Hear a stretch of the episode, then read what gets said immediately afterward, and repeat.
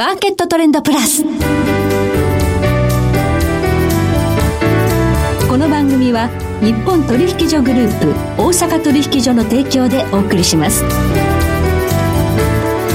皆さんご機嫌いかがでしょうか？大橋ろ子ですコモディティ日経平均先物などデリバティブ取引の最前線の情報をピックアップ今日はマーケットエッジ代表取締役小菅勉さんにスタジオにお越しいただいています。小菅さんこんにちは。はいこんにちは。よろしくお願いいたします。お願いします。さて今日は2月21日ですが昨年の2月24日にロシアがウクライナに侵攻したということで、まあ、戦争が始まるんですが、まあ、この時やはりコモディティ価格コモディティ市況相当動きましたよね。そうですね。去年の年初 CRB 商品指数でいうと233ポイントだったんですね、はい、でこれがまあ戦争始まった時269ポイント、うん、でその後高値が6月9日なんですけど、はい、329ポイントまで上がったんですよ。冒頭しましたね、はい、で一方その後ってちょっと落ち着いてるんですね、はい、で直近ですと267ポイント、うん、ということで大体去年、ロシアがウクライナに侵攻した時と同じぐらいの値段になってるんですよ。はいまあ、ちょっとねあのそのやりすぎた分はこう戻ってしまったというところあるんですけれどもでもまあ下がりきってない市場もありますよね。そうですね。やっぱり全体にやっぱりまあ高値水準維持してますよね、うん、このウクライナ戦争ってまだ続いてるんですけれどもこれ一体こうどういうふうにこうポイントとして見ればいいんでしょうか？そうですね。コモディティ市場でいうと4つぐらいポイントあると思うんですね、うん。で、一つはやっぱりロシアととウクライナの供給、あとサプライチェーン、あ世界分断、こういった供給面のリスクですね。はい、まあ、物が出てこないとか、物が減ってしまう、うん、あと在庫があってもアクセスできない、うん、まあ、こういった問題が発生したと。はい、でもう一つが、まあ、今も話題ですけど、インフレですよね。そうですね。えー、物の価格全体上がって、まあ、世界的なインフレ環境になっている。はい、で、その影響で、まあ、今、各国が利上げをやっているという状況ですよね。うん、で、もう一つが三つ目、景気リスクの増大ですね。はい、やっぱり地政学リスク、インフレということで、まあ、各国がどんどん利上げやってるということで、はい、まあ、経済環境、ちょっと不安定化してますよと。うん、で、4つ目が地政学リスク。まあ、これ特に最初は金とかが反応しましたけど、はい、まあ、物が先ほど言ったように、あっても買えない、もしくは売らないと。えー、こういったやっぱり、これまでなかったリスクが出てきてしまったと。はい、この辺が特徴かなと思ってます。はい。ということで、まあ、いろいろとこのコモディティ市況に及ぼすインパクトというのは大きかった、そして今も続いているマーケットがまだあるということで、はい、えー、例えば穀物、ウクライナ産穀物どうなんだというの、去年もね、大きくニュースになりましたが、えー、この点について、そして、えー、まあ、制裁をされているロシア、ここはやっぱりエネルギーの生産大国であるということで、えー、この部分でエネルギー価格、どのように読めばいいのか、今日はこのあたりじっくりとお話伺っていきたいと思います。どうぞよろしくお願いいたします。はい、ますその前に今日の主な指標の方お伝えしておきましょう。今日大引けの日経平均価格です。え今日は58円84銭安、27,473円実銭で取引を終了しました。そして今、来週の日経平均先物夜間取引スタートしています。現在27,430円で動いています。日経平均ボラティリティインデックスは16.32でした。そしてコモディティ東京プラッツドバイ原油先物中心現月7月切りは日中取引の終値で100等円安64,400円でした。大阪金先物12月ものは日中取引の終値で5円安の7,928円となりました。ではこの後小菅さんにじっくりとお話伺ってまいります。マーケットトレンドプラス。さて今日はマーケットエッジ代表取締役小菅勤さんにお話を伺ってまいります。さあ、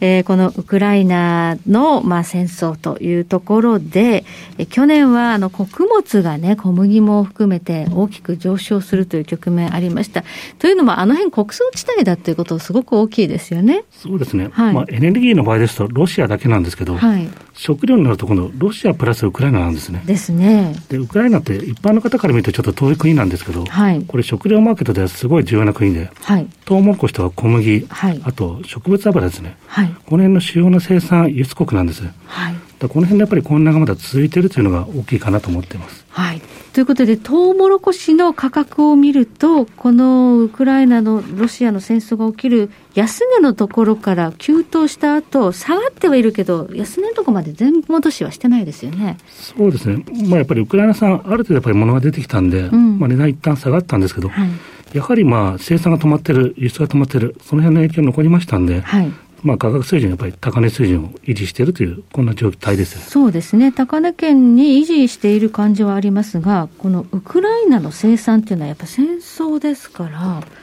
かなかやっぱりちょっと去年は植えられなかったとかありますよね。そうですね。これ、ウクライナの穀物協会が、はい、まあ、穀物全体の生産高見通し出してるんですけど、はい、これ戦争前の21年が 1, 億1億600万トンだったんですが、はい、これ去年どれぐらいになったかというと、6500万トンあ、半分ぐらいになっちゃほぼ半減したんですね。で、今年はこれからまあ作付けあるんですけど、うん、今の見通しで5300万トン、うん、さらに1200万トンぐらい減るんじゃないかという。さらに減るという予想なんですね。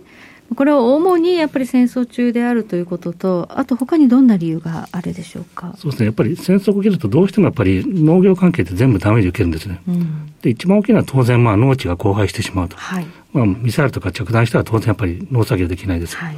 あと意外と大きいのはインフラの破損。はい。これ、穀物の貯蔵倉庫なんかもあるんですけど、うん、まあ、その他にも例えば港湾の輸出関係のターミナルとか、はいうん、あと道路、鉄道、まあ、こういったのが破産すると、やっぱり農業生産できない、輸送ができないと。うんはい、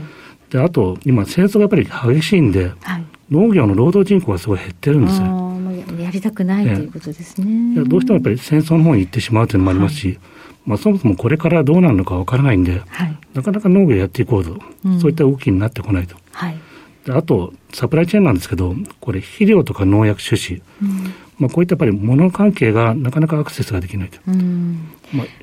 今結構軍事物質でもやっぱりニュースも大変な状況なんで、はい、さらにこういった農農業関係、はい、あと農機具なんかもありますけど、はい、この辺へのアクセスがちゃんとできるかどうかというと、うん、かなり厳しいんじゃないかと。ここは食料ですからね、あのしっかりとこう生産して輸出っていうのがね、あの世界の胃袋を支えていくということになるんですが、ここからちょっと大きなポイントとなるイベントは何かありますか？そうですね、これから今度、ロシアの穀物輸出、この合意が今度、更新期限を迎えるんですね。はい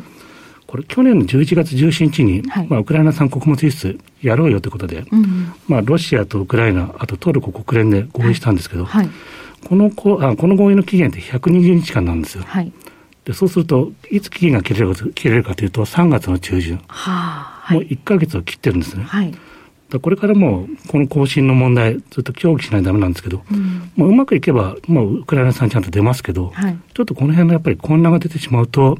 ウクライナ産がちゃんと輸出できるかどうかと、はい、ちょっとリスクが出てきてしまうと。はい、こういった環境になってます。なるほど、この合意期限が切れるということで、まあ、これらの国々の穀物輸出というのが正常になされるかどうかということですね。はいはい。まあ、ロシアっていうのは、あの原油、まあ、石油では制裁を受けてますけど、穀物で制裁を受けてないんですね。そうですね。基本的にやっぱり食料系は制裁したら大変なことになるということで、はいはい、西側諸国も制裁やってないんです。はい。でもロシア側はやっぱり輸出がうまくいってないよって、すごい不満を持ってるんです、うん、でこれやっぱり金融制裁とかもありますし、はい、まあ、あと船とか保険、はい、この辺からなかなか穀物輸出がうまくいってないと、はい、いうことで、ウクライナだけこういった輸出継続するのってよくないんじゃないのって、おかしくないんじゃないの？不満があるんですか？はい。はい、この辺からやっぱり、まあ、このまま合意延長してもいいのっていうと、ロシアの外務次官なんかは、ちょっと待ってくれよと、うん、今、ブレーキをかけてるところです。なるほど、ロシアも、まあ、穀物の輸出には制裁がかかってないから、輸出したいけど、他の制裁の影響でできないじゃないかっていう、はい、こう強烈な不満があるということで、ここは足並み揃わないと、3月、ここでうまくこう合意がなされないことで、マーケットに影響が出る可能性がある。そうですね、ここ数週間、やっぱりマーケットはすごい敏感になってますね。はい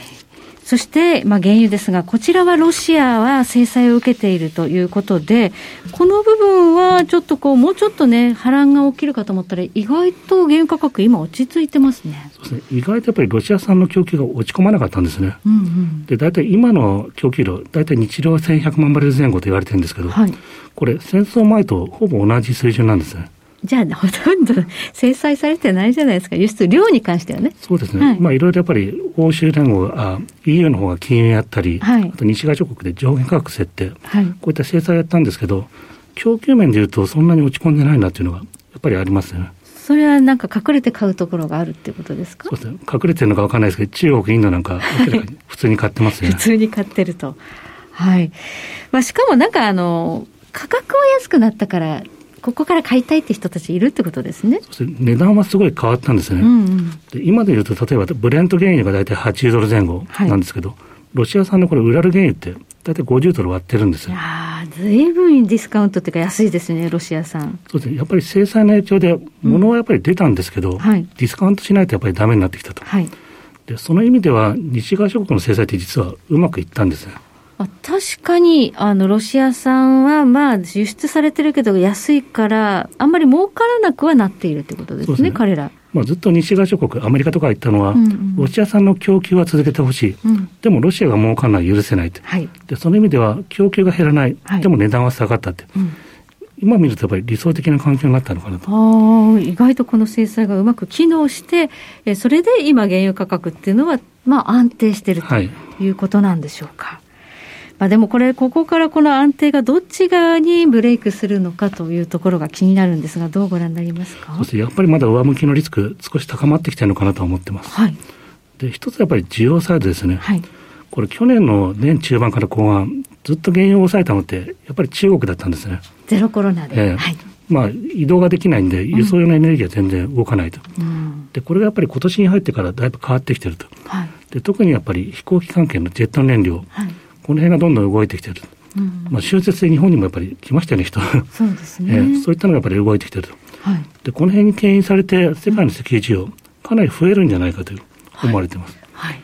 なんかあの、ゴールドマン・サックスなんか相当強気の 予想を出してるようですね。そうですね。昨日なんかも年末100ドルってまた言ってましたね。はい。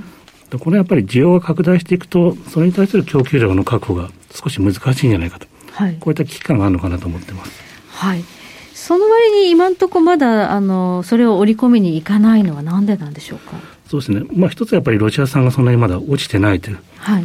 でこの辺やっぱり制裁のまあうまく逃れているのが出てきてると。うん、でもう一つあと OPEC プラス、うん、まあこの辺がやっぱり生産結構安定してるんですね。はい。で今のところはなんかそんな動く動くつもりはないよと言ってますんで。はい。供給サイドでそんな大きな動きがないということで。はい。まあこれから需要が伸びてきたときに需給逼迫化するかどうかと。足元でのタイト感がないってことなんですね。そうですね。例えばアメリカの在庫なんかもかなり増えてるんですよ。えーはい、で過去8週連続で増えてますんで。はい、で先物の鞘見ても実は生地価の方が安いんですよ。それはタイト感がない、はい、ということですよね。あくまでも将来の需給逼迫リスク、うん、この辺はやっぱり警戒している状況。うん、で今、足元では、まあ、純座屋といわれる混単語状態ということで、はい、価格は、まあ、あまりこうね、上がりようがないんですが、先々の予想は多分逼迫するだろうということで、どこか何かをきっかけにして、レンジは上にブレイクする可能性が大きいと。それはだから中国の需要がちゃんと回復している、もしくはロシアの供給、何かトラブルが起きる、こういったのがきっかけなのかなと思ってます。はい、わかりました。え今日はマーケットエッジ代表取締役小菅勉さんをお迎えいたしまして、えー、ウクライナ戦争から1年これを軸にお話伺いました小菅さん今日は貴重なお話どうもありがとうございました、はい、ありがとうございましたえそして来週です。来週のこの時間は日本貴金属マーケット協会代表理事池水雄一さんをお迎えし世界のゴールドの動きをテーマにお届けします。それでは全国の皆さんごきげんよう。